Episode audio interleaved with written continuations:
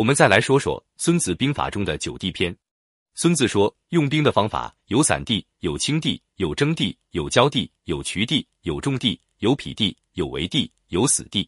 诸侯在自己境内作战，叫做散地；进入敌国但入境不深，叫做轻地。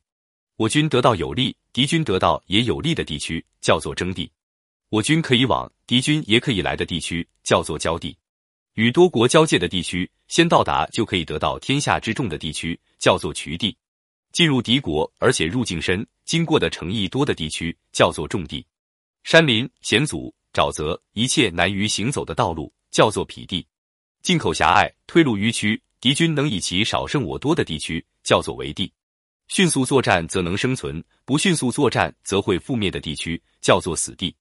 所以，散地不宜作战，轻地不宜停留，征地不宜进攻，交地行军不可间断。渠地当四面交接诸侯，重地当掠取粮物，匹地当迅速通过，围地当设置计谋，死地则应拼死一战。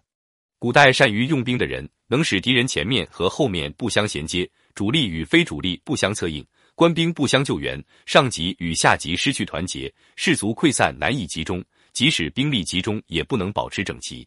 对我有利就行动，对我无利就停止。试问？如果敌人人数众多，而且又阵势严整的前来与我作战，用什么办法对付？回答是：先夺敌人的要害，就能使他听从于我。用兵的关键是靠神速，乘敌人尚未赶到，走敌人意想不到的道路，去攻击敌人没有防备的地方。一般对敌国进攻作战的规律是：越深入敌境，士卒的意志越是专一，防守之敌越是不能抵御、掠取富饶的乡村。三军就有足够的粮食。注意休整军队，不使之过于疲劳，鼓足士气，养精蓄锐，部署兵力，设置计谋，使敌人无法揣测我方意图。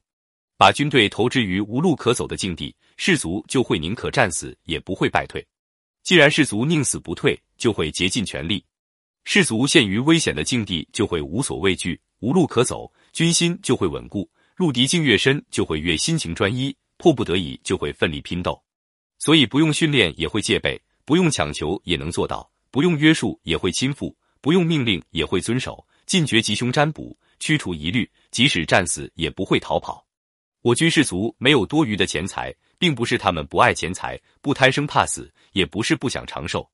作战命令下达的时候，士卒们坐着的泪湿衣襟，躺着的泪流满面，把他们投之于无路可走的绝地，他们就会像专诸、曹刿一样勇敢。所以，善于用兵的人就好像率然一样。率然是衡山的一种蛇，打它的头，尾巴就会来救应；打它的尾巴，头就会来救应；打它的身子，头和尾巴就会一起过来救应。